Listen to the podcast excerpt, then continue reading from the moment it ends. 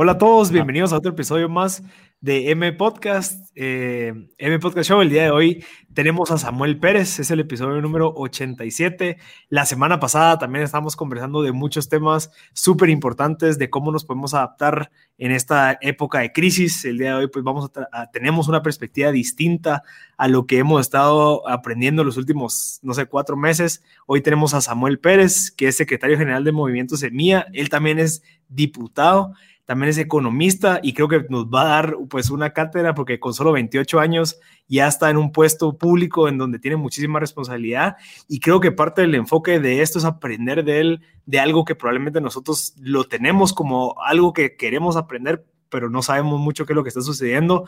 Así que si querés, pero Pablo, querés introducir, querés darle la bienvenida a nuestro invitado.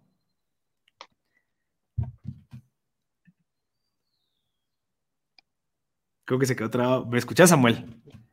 Yo sí te escucho. Ah, va, buenísimo. Pero Pablo se, desconectó un ratito, pero no importa. Entonces, Samuel, eh, ¿cómo estás? Gracias por tu tiempo. No, muchas gracias por la invitación aquí pendiente y a la orden siempre. ya se conectó, pero Pablo, pero Pablo, ¿nos escuchaste algo? Eh, pues ahí me fui un rato, pero no se preocupen. Eh, solo creo que podemos empezar, creo que leíste la introducción. Eh, Marcel, y tal vez una de las cosas que queríamos hablar era, Samuel, eh, nosotros vemos el emprendimiento desde bastantes enfoques, ¿verdad? Inclusive un migrante, por ejemplo, hemos conversado que es un emprendedor, ¿verdad? Eh, y pues creo que desde tu perspectiva también vemos que has iniciado un emprendimiento hacia una carrera política, ¿verdad? Entonces, eh, una de las primeras cosas que vive un emprendedor son luchas. En el caso pues nuestro, pues con Marcel hemos hablado de cuestión de enfoque, de elevación de tareas, eh, gobernanza, análisis financieros, etcétera. Entonces, ¿qué luchas vive eh, pues Samuel, verdad, como, como diputado constantemente, pues? Bueno, bueno, muchas gracias. De primero, gracias por la invitación. La verdad es que este, yo eventualmente escucho el, programa, eh, bien poquito, sobre todo por el horario, ¿verdad? Pero bueno, ah. aquí qué gusto compartir con ustedes. Eh, pues efectivamente yo creo que sí es, un emprendimiento, digamos, atípico y que se enfrenta a retos particulares. Eh, tal vez de lo que más me he enfrentado y me ha tocado como retos grandes ha sido en la parte de construcción del partido, más que en la parte de diputado. Yo llevo este año nada más como diputado eh, y llevo unos tres años como secretario general del partido. Eh, yo estuve desde antes que fuera partido y todo el proceso es, es tan difícil inscribir una empresa como inscribir un partido político en Guatemala. Nos enfrentamos a la misma burocracia, tal vez con más choques, ¿verdad? Porque, porque se amenaza el poder, ¿verdad? Pero este, eh, se enfrenta uno a todos los trámites que hay que pasar, que a veces no tienen mucho sentido. El financiamiento suele ser un problema. La verdad es que hay una gran cantidad de, similitudes entre emprender, inscribir un partido político o una empresa o una marca, etcétera. Eh, y en realidad hay, hay cosas difíciles como, por ejemplo, enfrentarse a estructuras de corrupción este, que, que están ahí enquistadas y que es bien difícil intentar jugarles la vuelta, ¿verdad? Porque ya las reglas funcionan de una forma y vos tenés que llegar como que a hackear un poco las reglas, no, no a pasarte por encima de la ley, pero sí intentando hacer bien las cosas este, y que no vayan a ser a través de prebendas o ese tipo de cosas que, que vos inscribas o vayas o sigas adelante, ¿verdad? Eso es lo que implicó es que por hacer las cosas bien nos tardamos como dos años en inscribir el partido, cuando regularmente vemos que el resto de partidos políticos en Guatemala se inscriben dos, tres meses, ya lleva candidatos, financistas, etcétera. ¿va? Entonces eso no es casualidad, esas cosas pasan por algo.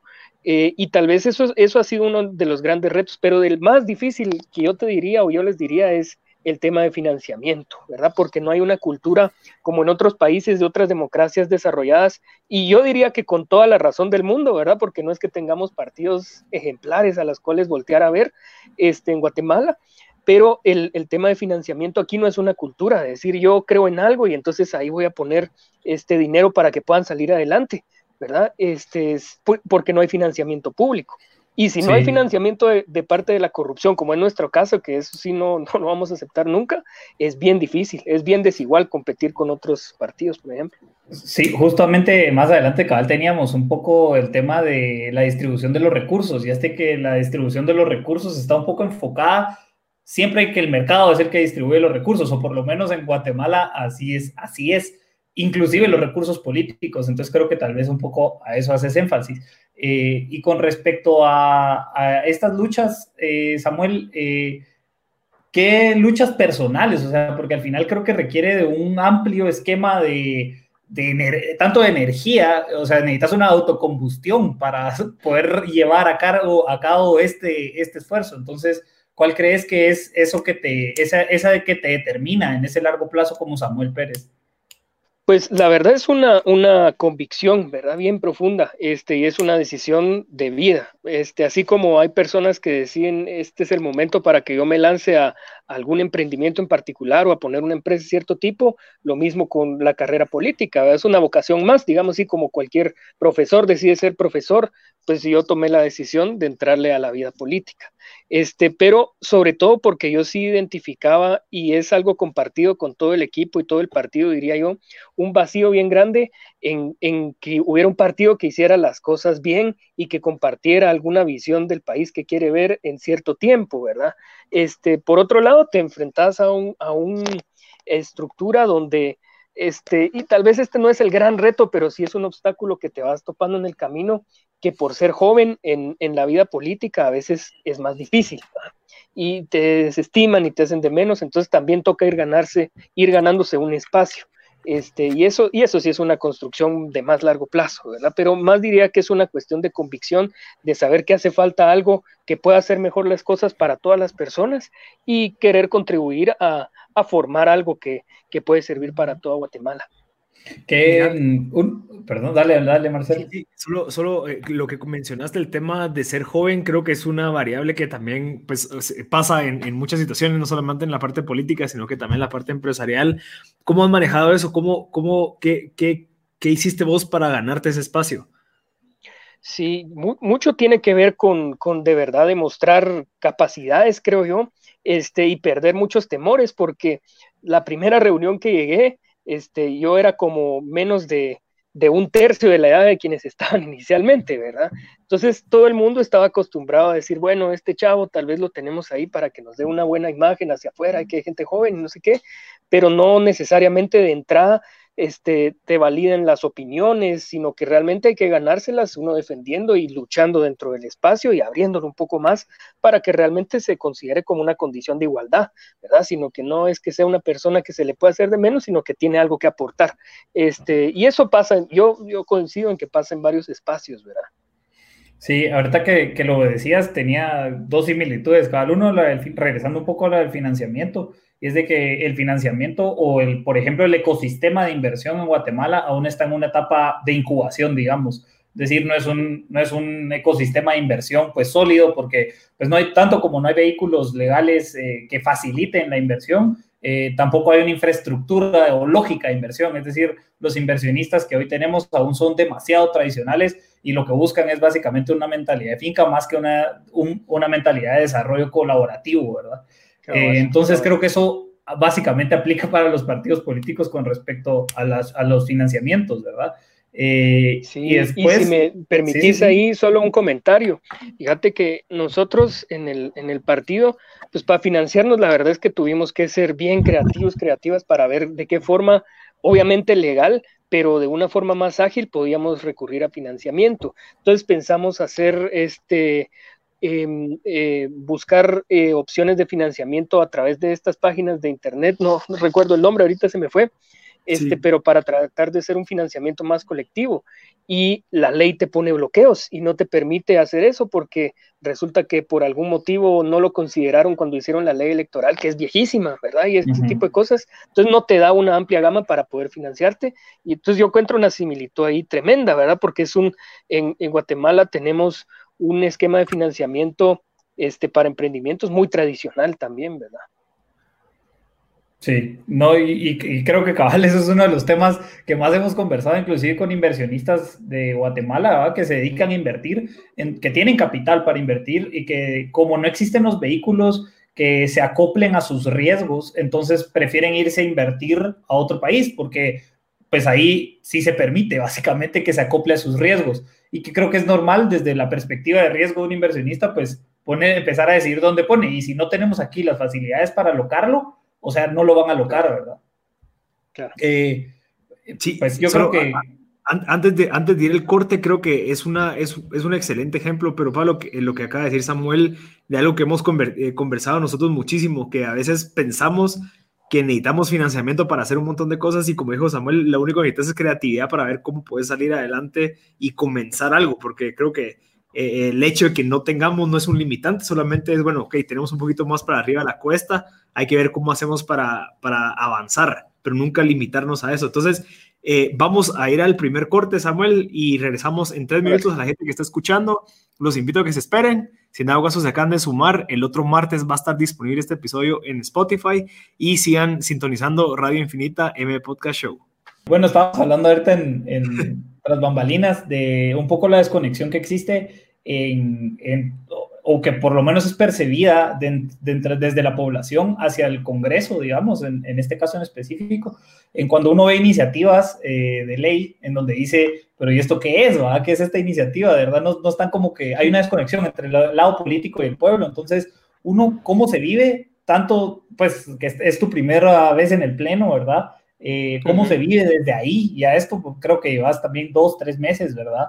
Eh, pero ya cuál es esta sensación de, andar en este dame que te doy del pueblo y el Congreso. Sí, sí, justo uno de los motivos que identificábamos y por los cuales decidimos definitivamente entrarle a la participación política a través de partidos políticos que están tan desprestigiados también, ¿verdad? Que no es una decisión fácil, este, era precisamente que había una desconexión total, no existía un, un puente realmente este, y todavía está en construcción, apenas este, se empiezan a ver luces, me parece a mí, desde el Congreso, con todo el sesgo que implica que yo esté ahí adentro, ¿verdad? Pero en todo caso yo creo que se empieza a tejer, o por lo menos hay esfuerzos explícitos de querer tejer o construir un puente entre la, la ciudadanía, la población y el Congreso que, nunca debió haberse perdido, ¿verdad? Yo lo identifico más bien tal vez en un problema un poco más estructural acerca de que tiene que ver con la ley electoral y de partidos políticos y que yo hago un símil con el mercado en Guatemala. En la ley electoral y de partidos políticos te ponen cualquier tipo de barrera de entrada para entrar al, mercado, por decirle así, de partidos políticos. El financiamiento es difícil de conseguir, las, las, trabas burocráticas, te rechazan todos los requisitos para inscribirte como partido. Una vez inscrito no hay financiamiento, entonces competís totalmente desigual. Y cuando tenés altas barreras de entrada a, los partidos políticos, lo que se constituye son una especie de monopolios, oligopolios de partidos políticos tradicionales. Lo mismo que pasa en el mercado. Si querés entrar a un sector y te impiden la competencia, por ejemplo, o tienen el mercado capturado, este, emprendimientos nuevos, es, es muy difícil poder cambiar las dinámicas en ese sector. No es que no se pueda, pero es mucho más complicado cuando está capturado ese sector del mercado.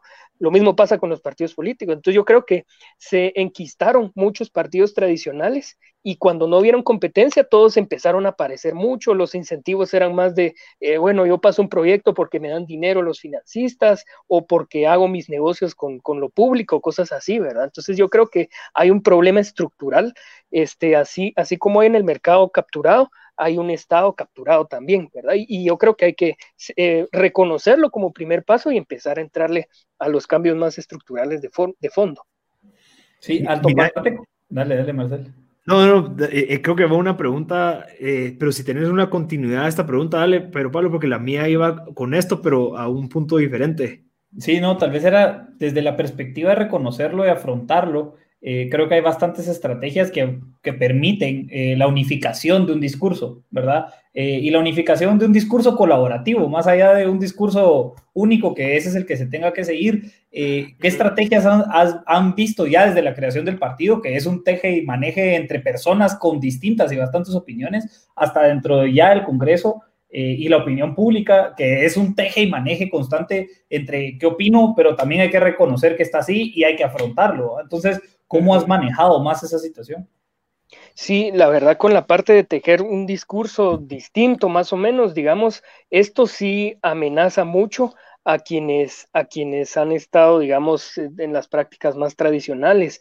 Por eso vemos la cantidad de cuentas de desinformación, por ejemplo, porque saben que las denuncias, por ejemplo, o, hacer propuestas diferentes que empiezan a llegar a tocar las estructuras de lo que tradicionalmente ha funcionado, realmente se amenaza porque la gente se da cuenta, ¿verdad? Y, empiezan a decir, ah, bueno, hay otra alternativa, sí se puede hacer diferente, este, hay, hay gente que lo está haciendo, ¿verdad? Entonces, por ahí puede ser una ruta y ya no simplemente consentirlo de siempre y lo acepto y lo doy como normal y ya estuvo, ¿verdad? Yo creo que eso es, eso es algo fundamental interesante, Samuel. Fíjate que ahorita se me, se me surgió una consulta en el tema de, del futuro de, digamos, una persona como vos, de 28 años, que está empezando su carrera.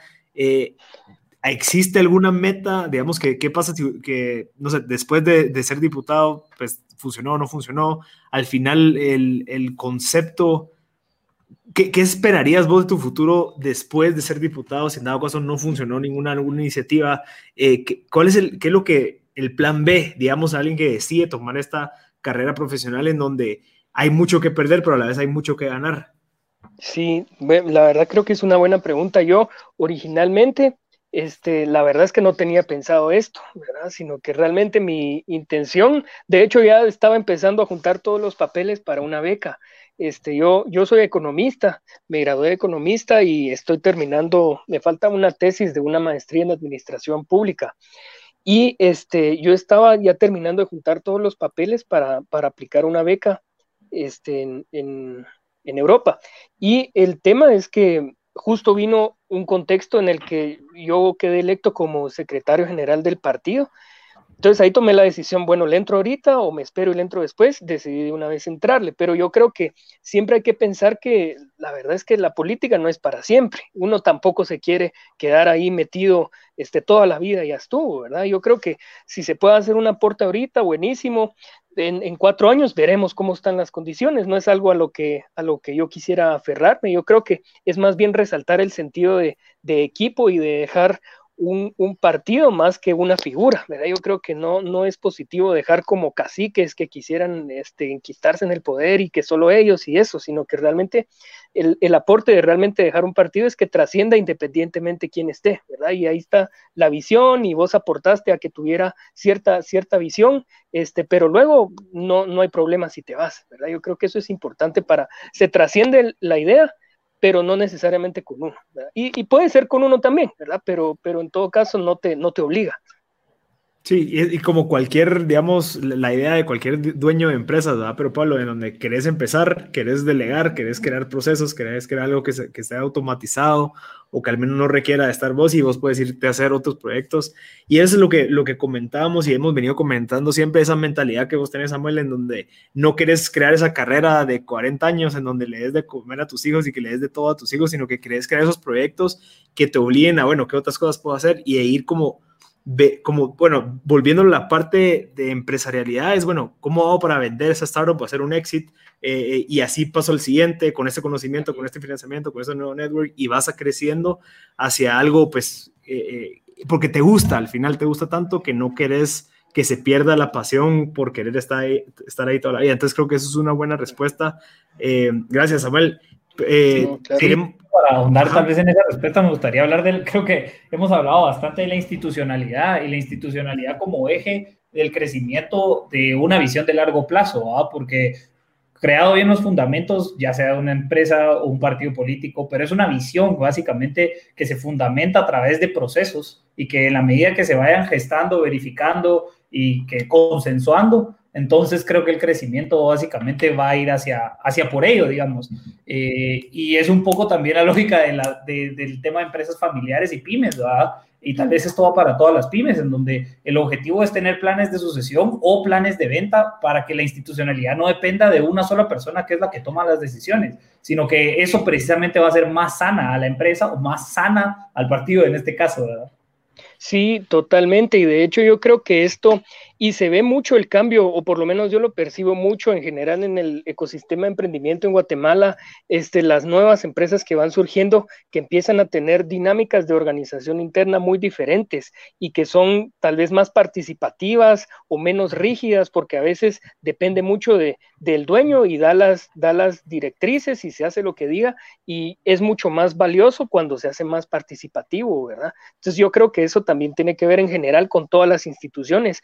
En lo personal, esa es la batalla que nosotros queremos dar en el Estado, ¿verdad? Pero esas son otras ligas, tal vez, ¿verdad? Y en, realidad empezar a introducir esta noción en toda la sociedad. Yo creo que dejar esta institucionalidad este, es más valioso porque te ayuda a trascender para el largo plazo, precisamente. Mira, Samuel, eh, eh, yo me quedé con la duda de en el segmento pasado donde estabas conversando el tema de financiamiento por, por medio de estas plataformas. ¿Cuál era el plan inicial? Y, asumo que validaron, asumo que, intentaron. ¿Cómo, ¿Cómo fue ese proceso de captar financiamiento por esas plataformas? Que asumo que es Kickstarter, Indiegogo, eh, GoFundMe. Correcto. cabal, cabal, esas tres vimos. la verdad es que nos sentamos a, muy, con mucha ambición, pero tal vez un poco ingenuos este, y dijimos, bueno, vamos a tener varias alternativas para el financiamiento y si no funciona una, pues nos vamos por esta otra y así fuimos intentando, ¿verdad? Ah, es, es, muy complejo porque en realidad este, yo creo que ningún otro partido, por lo menos no en la historia reciente de Guatemala, le había tocado enfrentarse a estos problemas, porque muchos de los que están ya estaban antes y muchos de los nuevos este, vienen de estructuras recicladas, por decir así, pero bueno, más allá de eso, este, nosotros al principio dijimos, bueno, una alternativa va a ser cuando saquemos el partido o la marca, este, va a llegar gente que le va a interesar y va a financiar, aunque sea con un quetzal, este, y si hacemos muchos de a poco, vamos a conseguir un buen financiamiento. Eh, pues al final conseguimos este, pocos de a poco, entonces no nos dábamos abasto, ¿verdad? Entonces tuvimos que cambiar la estrategia. Precisamente vimos plataformas para financiamiento de este tipo, pero la ley, como les decía, y ahí sí tenemos que ser extremadamente cuidadosos, ¿verdad? No es lo mismo financiar una empresa o un emprendimiento que un partido, porque te podrías ir por financiamiento ilícito. Entonces, preferimos no tomar ese riesgo porque tenías que registrar específicamente todos los datos de la persona que estaba aportando, tenía que firmar un recibo, etcétera, ¿verdad? Un montón de requisitos, entonces lo hacía más complicado, no era que cualquier persona en su casa podía meterse y ya estuvo, sino que había que tener un proceso más difícil. Y cuando vimos que eso no podía funcionar porque te lo impedía la, te lo impedía la ley electoral, pues lo que empezamos a hacer es recoger obras de arte y las empezamos a, a, vender, por decirle de alguna forma, ¿verdad? Entonces nos donaban obras de arte y eso utilizábamos para financiamiento. Eh, y eso, eso era para, tal vez es lo que más nos ayudó y algunos eventos en los que íbamos a dar alguna charla y contábamos un poco más acerca del el partido, la agenda legislativa, la construcción, etcétera, ¿verdad? Este, financistas grandes nunca tuvimos, ¿verdad? Yo creo que eso al final de cuentas nos ayudó mucho a mantener la independencia política, porque no tenemos que seguir instrucciones de nadie más que quienes nos eligieron, ¿verdad? Yo creo que eso es bien valioso. Interesante, Samuel. Gracias, gracias por tu respuesta. Vamos a ir al, segundo corte, pero Pablo y Samuel, y regresamos con más después del corte. Ya, y, ahorita ya estamos en, en línea y, qué buena, creo, creo, que buen inicio, pero Pablo, con esa, eh, ese recuerdo, creo que es, vale la pena entender eh, tu trayectoria. Eh, Samuel, alguien de 28 años ya en esa posición requiere de haber tomado buenas decisiones desde los 18, 19, 20. ¿Cómo, tú, vos tenías como idea o, visión ser diputado, estar en estas posiciones? ¿O qué, crees que, que te sirvió para estar ahorita tranquilo en una posición en donde no debes nada, estás al contrario liderando, estás marcando el paso nuevo, digamos. ¿Qué fue lo que causó esto? Sí, la verdad es que yo creo que muchas decisiones, inicialmente la decisión de entrarle a la participación política, este, desde tal vez más joven, ¿verdad? Yo, este, desde que estaba estudiando economía en la universidad en la Landívar, eh, yo estaba participando en las asociaciones estudiantiles. Me llamaba mucho la atención después de haber hecho, por cierto, después de haber hecho un recorrido, me fui con un amigo, nos fuimos de mochileros por Guatemala y la intención era poder tratar de darle rostro a algunos de los indicadores más difíciles, porque son muy fríos, ¿verdad? A veces hablamos 60% de pobreza y no sabemos qué significa eso en carne y hueso. Y yo creo que eso nos ayudó mucho a darnos cuenta este, de, qué es lo que queríamos hacer, ¿verdad? Yo no, yo no digo que, que, digamos, meterse a la política sea la solución, hay muchas formas, esa fue la que yo, yo tomé, pero hay, hay otras formas de, de poder aportar. Eh, y entonces cuando después de eso era como un compromiso este, mucho más profundo eh, de hacer bien las cosas. Y la verdad es que sí han habido opciones de alternativas más fáciles. Yo creo que más, más que todo hay que tener la brújula ética bien calibrada, porque y me fueron ofreciendo por lo menos dos, dos, tres veces me dijeron, mira, venite, ya hay un partido montado, te, te podemos dar una primera o segunda casilla, venite. Este, pero, pero la verdad es que no, no era esa la vía este, que yo quería seguir, sino para eso tal vez hubiera este, estado antes en el Congreso, pero no, no es el hecho de estar en el Congreso, sino que estás por algo, por algo más allá. Eh, y por otro lado, también nos pasó que nos ofrecieron financiamiento en algún momento que, que, no tenía mucha claridad de que fuera lícito, ¿verdad? Y la verdad es que sí lo, sí lo necesitábamos en ese momento, pero decidimos hacer bien las cosas, nos costó un año más, pero la verdad es que ahorita no podemos estar más seguros de lo que estamos haciendo. Y vemos también después la diferencia con otros partidos que su convicción está puesta y a veces se arrepienten y dicen, no, no voy a votar por esto porque va a afectar a algún financista, ¿verdad? Va a tocar algunos intereses. Este, y esa independencia, la verdad es que no la cambiaríamos por nada. Sí, yo creo que ahí es el factor de, de, de estar consciente de largo plazo, de, de, poder estar tranquilo a largo plazo a, a, en contra del, de, la, de, la, parte de corto plazo, de querer las cosas ya, y querer ya estar tranquilo. Obviamente cuesta, y creo que es una de las cosas que hemos conversado con Pero, pero Pablo también, que cuando hace las cosas bien, eh, lleva mucho más tiempo, definitivamente, pero al final, 6, 7, 8 años después, volteas a ver y decís, bueno, qué bueno que hice esas decisiones porque ahorita estamos en esta situación de, de, esta manera tranquila. Entonces, creo que eso es un, una buena, porque igual, como, como veíamos en tu currículum, has sido pues líder en asociaciones estudiantiles, entonces como que esa, esa habilidad siempre la tuviste, porque incluso el ser líder de, de asociaciones, también a largo plazo sabes de que eso te va a funcionar con networking, con habilidades de liderazgo, habilidades de comunicación. Total. Entonces, como que tener esa claridad de decir, bueno, yo sé que esto que me va a costar ahorita, porque no solo tengo que estudiar, sino que voy a meterme en esas asociaciones, voy a ser líder, voy a ser responsable, me va a llevar más tiempo ahorita, voy a sacrificar un montón de cosas, pero yo sé que en cinco años eso va a dar sus frutos. Cabal, no, totalmente, y, y de verdad sí, aprendes un montón en ese proceso. Sí, solo, solo quería agregar un poco una, una anécdota. Este, eh, no sé si es libro, es un ensayo de Henry David Thoreau que creo que lo he mencionado, pero eh, habla de, de, que él se fue a vivir a una, a una eh, en la finca básicamente de, de un su amigo y le dijo, mira, déjame aquí, va. Y entonces empezó a construir básicamente su cabaña y lo empezó a hacer todo como que desde, desde la naturaleza, por decirlo así. Eh, y una de las lecciones que él escribe en este ensayo, estando ahí, es eh, que si las cosas se hacen bien desde un inicio, se hacen bien para, se hacen para siempre. Entonces, creo que ese es un poco el mindset al que a la hora de pensar en una visión de largo plazo es la que hay que consolidar. Y obviamente dejar de tomar decisiones o tomar decisiones es justamente lo que va construyendo esa visión de largo plazo para poder hacerla bien, digamos. ¿verdad? Y creo que es un poco lo que escribiste. Eh, tal vez que entrando al siguiente punto. Dale, sí, yo tengo, eh, avancemos. Hay, hay, un tema eh, que me comentó, pero Pablo, Samuel, del tema de una propuesta uh -huh. que tú estás creando, una iniciativa de ley. Podemos ahondar en eso, qué es lo que está haciendo, cómo pues, eh, va a afectar de una manera positiva o negativa a la población, especialmente si no estoy mal, es la, la fiscal. Ok. Sí, sí no sé si. Dale, dale. Perdón, no sé si, si quieren que alguna pregunta en específico o a cuál, a cuál se refieren. Es que hemos a la, del, varias. A, la, a, la del, a la, del, pago de impuestos de, del 1%, si no estoy mal, eh, que es que el 1% pues pague tal y tal. ¿verdad? Y luego ah, sí. de, de, de, elaborar sobre esas, si nos puedes contar qué otras iniciativas de ley tienen como partido. Ok, buenísimo. La verdad es que sí es importante verlo en términos de sistema, ¿verdad? De Estado y no simplemente aisladas, porque tratamos de, de presentar propuestas que sean coherentes entre sí.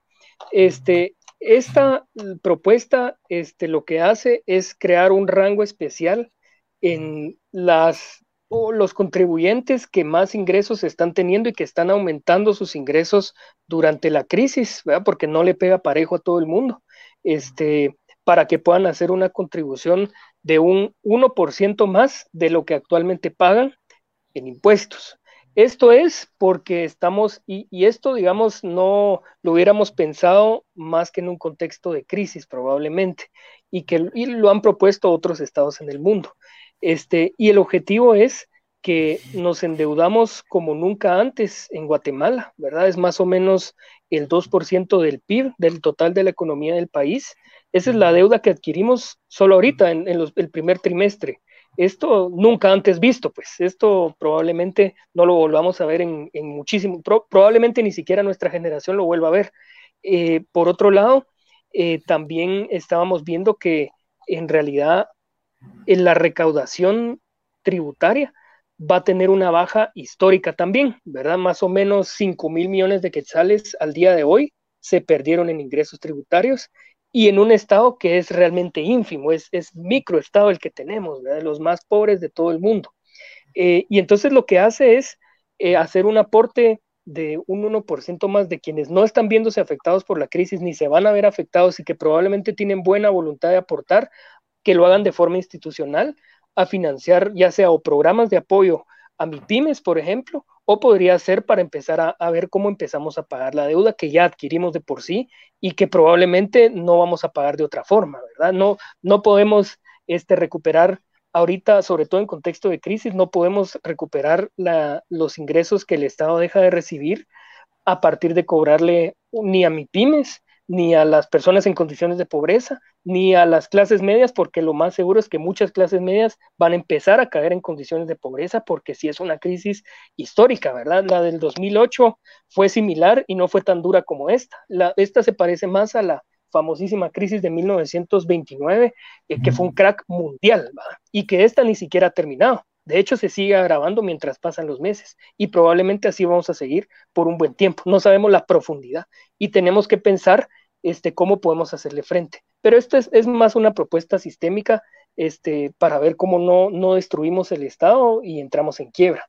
Sí, mira, Samuel, un poco para ser específicos con respecto a esa deuda, ¿hay alguna, bueno, no, no sé si es con la deuda, pero ¿hay alguna impresión de dinero en, este, en esta deuda que se ejecutó?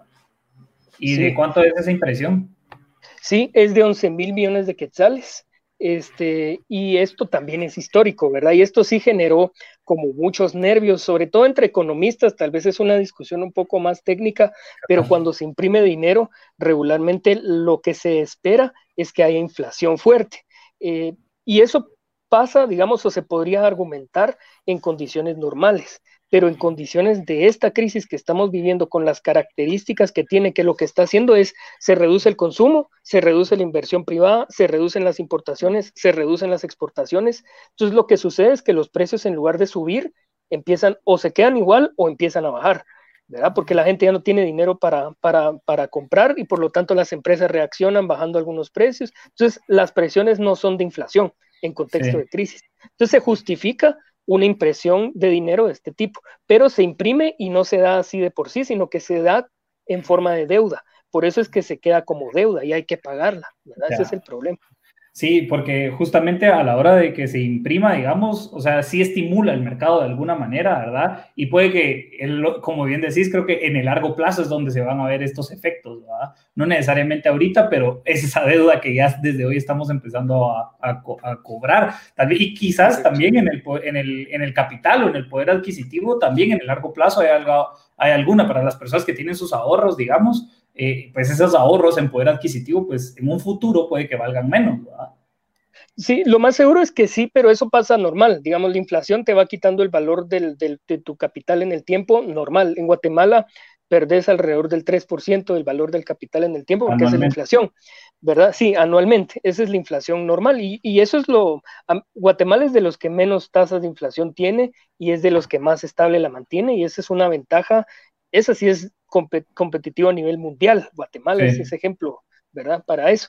Este, pero lo que, lo que sucede es que efectivamente, y yo sí creo que cuando podamos ya tener una vacuna y reactivar la economía con toda la fuerza, como no fue un desastre natural que destruyó las plantas de producción eh, o, ese tipo de cosas, cuando podamos reabrir, vamos a tener un repunte fuerte, ¿verdad? Y tenemos que estar conscientes de eso.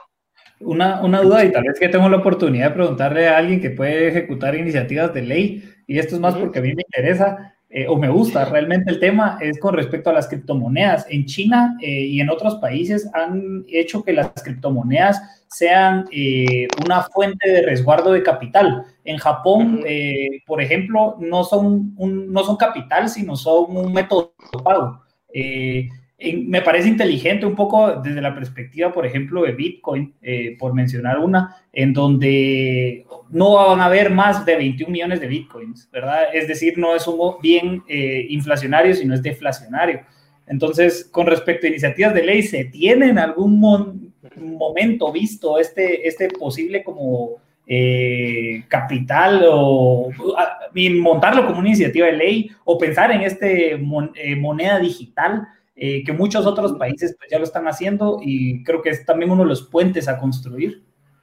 Yo sí, yo te diría que sí hay que pensarlo con toda la infraestructura previa que eso implicaría. Para mí, a mí me parece que el mercado financiero en Guatemala, como les decía antes, es muy tradicional, ¿verdad? Tenés pocas alternativas este, para financiar emprendimientos este, y por lo tanto para mantener alternativas como criptomonedas. Entonces, y hay riesgos porque, por ejemplo, no hay eh, iniciativas de ley de seguridad de tus datos. Entonces hay riesgos también en ese sentido.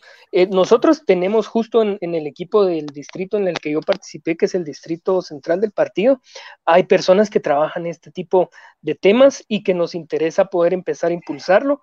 Eh, probablemente no durante la crisis, porque antes tendrías que montar toda la infraestructura para que sea seguro para todas las personas, este, pero yo creo que sí se puede empezar a introducir el tema y la noción para empezar a proponerlo en los próximos años. Ya. Eh, Interesante, pero, vamos a ir al, último corte y regresamos con más de M Podcast Show. Si dado caso se acaban de sumar a la conversación, este episodio va a estar disponible el próximo martes en Spotify como M Podcast. Así que sintonícenos después del corte. Ya estamos de vuelta, eh, Samuel. Eh, pero Pablo, no sé si tienes otra pregunta sobre lo que querías de las criptomonedas. No, para terminar tal vez con las iniciativas de ley que, que vienen planteando, hablamos un poco de la, de la esta eh, de infraestructura realmente, que es la del 1%, si no estoy mal, eh, pero que nos que enlistaras un poco las, las iniciativas que tienen pensadas eh, en el partido o que ya han sacado y, o las que tienen pensadas por salir. Buenísimo. Sí, hay unas que han sido en forma de iniciativa de ley, otras han sido solicitudes al Ejecutivo, este, precisamente para verlo en términos sistémicos y que tal vez se adaptan más a la crisis, ¿verdad? Una ha sido un seguro que le llamamos un seguro para emergencias, que lo que hace es dar un apoyo, es una especie de seguro de desempleo o de ingreso básico que abarcaría alrededor de 7 millones de personas. ¿verdad? nosotros creemos que se quedó corto el apoyo este, para entender un poco más en términos, digamos, de relativos. Guatemala invirtió un poco menos del 2% del, del, Producto Interno Bruto para poder mitigar la crisis económica. Este, otros países en la región no bajan del 10%. Porque realmente es una crisis enorme, gigantesca, ¿verdad? No, no todavía no conocemos realmente las dimensiones de esto.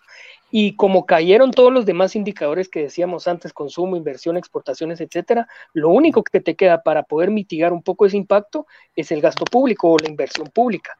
Entonces el Estado realmente tendría la capacidad eh, o, o tendría que, en todo caso, hacer una inversión masiva para poder mitigar esta crisis, pero no a cualquier cosa, ¿verdad? No es simplemente salga todo el mundo a, a llenar los baches de la calle o ese tipo de cosas, ¿verdad? Sino que realmente hay que focalizarla para fomentar el consumo o para apoyar, por ejemplo, a mi pymes que no pueden pagar la planilla o que no pueden pagar los servicios básicos o que tienen deudas y que no van a poder pagar, ese tipo de cosas, ¿verdad? Entonces, 7 millones de personas se podrían beneficiar con medio salario mínimo, este, y eso lo que hace es precisamente fomentar el consumo, independientemente de qué, eh, lo que necesitas es fomentar un poco el consumo para aguantar un poco el golpe de la crisis.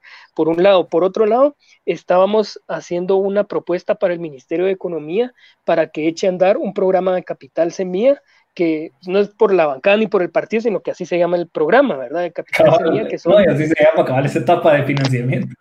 Cabal, pero lo enfocaríamos no para emprendimiento, sino que para mitigar la crisis. Entonces das transferencias tal vez condicionadas, pero no reembolsables, para ya sea o pagar planillas o, para mantener tu, infraestructura o tus costos o, tu alquiler o lo que sea, este, porque lo más probable es que en una crisis que tiene tanta incertidumbre y que no sabes si en un mes te vas a recuperar o ni siquiera sabes si en un año te vas a recuperar, dar créditos no es la primera opción no debiese ser la primera opción. Mi primer impulso como emprendedor no sería ahorita me voy a ir a endeudar porque hay crisis, no, no es así, ¿verdad? Todo lo contrario. Lo más seguro es que veo cómo salgo de mis deudas y cómo consigo algún ingreso para poder mantenerlo. Entonces, lo, lo, más racional nos parece a nosotros y en general me parece a mí es dar transferencias no reembolsables, tal vez sí condicionadas a algunas cosas, este, pero no necesariamente créditos como una primera opción. Entonces, esa es otra, otra alternativa. Este, y, ahí podemos ir, ir platicando de otros temas después, ¿verdad? Pero tal vez esas son las dos más grandes. Mira, y otra, otra con respecto netamente a tu actividad en el, en el, en el Congreso, es un poco la Comisión del Consumidor, si no estoy mal, eh, en donde estás viendo temas de la DIACO eh, y, y, creo yo con respecto a precios. Eh, ¿Cómo, cómo funciona esta, esta comisión y cuál es tu rol, crees? Es decir, ¿hacia dónde va la comisión y hacia dónde crees que está siendo donde estás ejecutando tu rol?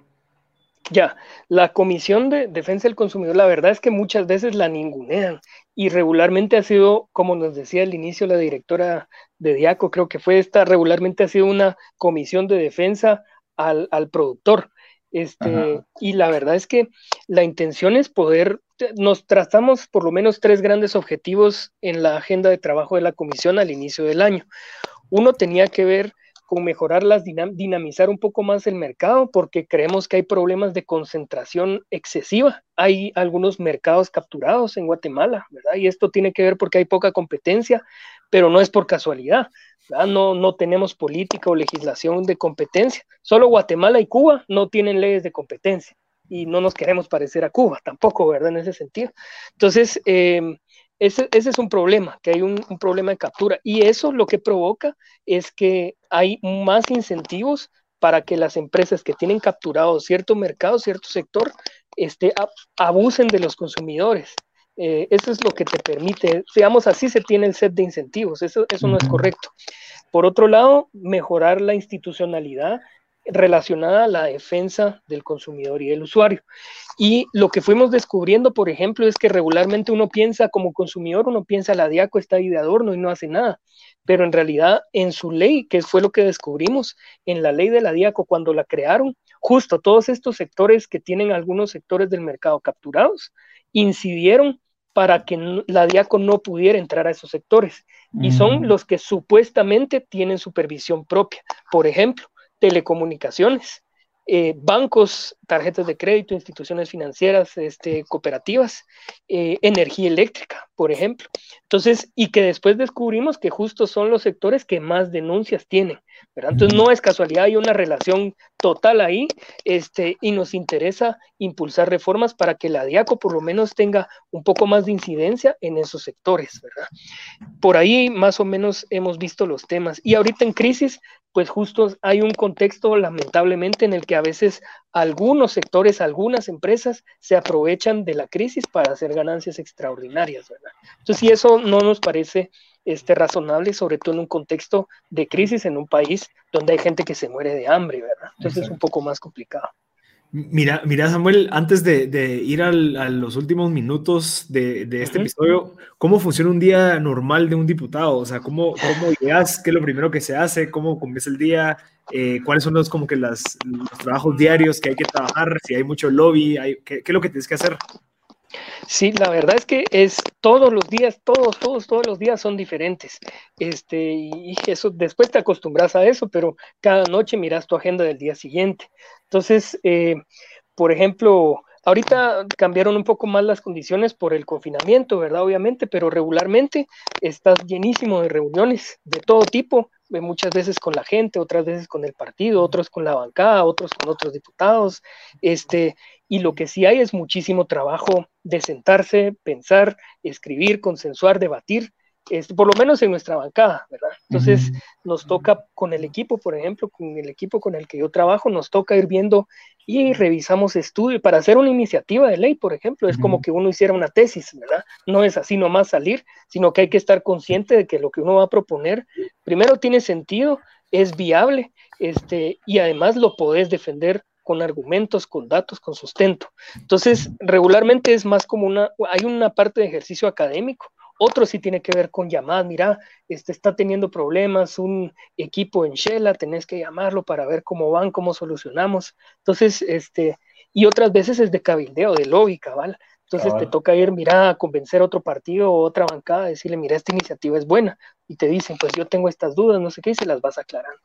Eh, y luego los días que tenés pleno, que, hay que preparar un poco y reaccionando conforme a cómo va la discusión, ¿verdad? Entonces, a nosotros nos toca estar muy pendientes de, bueno, por aquí podemos este, decir algo importante que creemos que pueda cambiar la conversación y que se vaya por lo que nos interesa. Entonces sí es un ejercicio y es un trabajo, es alegre, pero, pero es cansado también, ¿verdad? Ah, Samuel, para ir terminando, tal vez creo que un, en dos minutos o uno, ¿cuánto, qué, uno, qué consejo le darías a alguien que quiere que desee ser servidor público? Y dos, ¿qué libro recomendás? Ah, buenísimo. Bueno, el primer consejo, decir que hay que, antes de entrarle, hay que tener la, convicción de que muchas veces este, las decisiones que, que, va a tocar enfrentarse, este, hay que desprenderse que son decisiones personales, ¿verdad? Cada decisión va a afectar a un colectivo.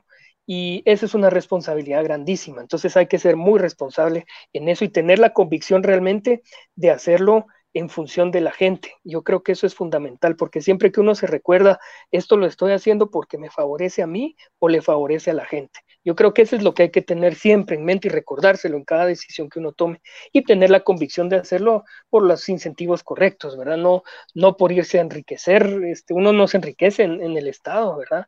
O por lo menos no debería, este, sino que realmente lo que, lo que uno va a tener es la satisfacción de haber aportado a una cuestión más colectiva que se beneficia a toda la sociedad. Y dentro de eso, uno se va a ver beneficiado, pero no con el objetivo de beneficiarse en lo individual. Siempre la visión colectiva y de equipo creo que es necesaria. ¿Y qué libros recomiendo? Bueno, la verdad es que tengo un montón justo aquí. Este, ahorita estaba releyendo uno de, Orwell de 1984, porque creo que recuerda mucho lo que está pasando, ¿verdad? De hecho, yo estaba buscando unas citas donde este, precisamente a cierta hora este, de George Orwell, ¿verdad? Donde a cierta hora creo que sonaba el himno nacional, me recordó muchísimo a lo que está pasando ahorita, ¿verdad? Ese, ese es uno interesante y de ahí tal vez otros libros, yo la verdad es que leo más cosas de economía que otra cosa y algunos temas. Ahí tengo el del proceso económico, este, el de desigualdad de Anthony Atkinson, este, entre otros. Ah, hay una colega del partido que es escritora que se llama Nabela Giraca, ella escribió un libro que se llama Para servirle, ahí lo tengo en la noche para leerlo también. Ok. Buenísimo, muchas gracias. No, hombre, gracias, a ustedes por el espacio, buena onda. Y, y, si en dado caso querés compartirlo a la gente que se acaba de sumar, el episodio va a estar disponible el próximo martes en Spotify, en M Podcast, por si quieren aprender de lo que nos compartimos Samuel. Así que gracias a todos y nos vemos en el próximo. Mucho gusto. Adiós. Mucho gusto, Samuel, que estés bien. Buena onda, gracias.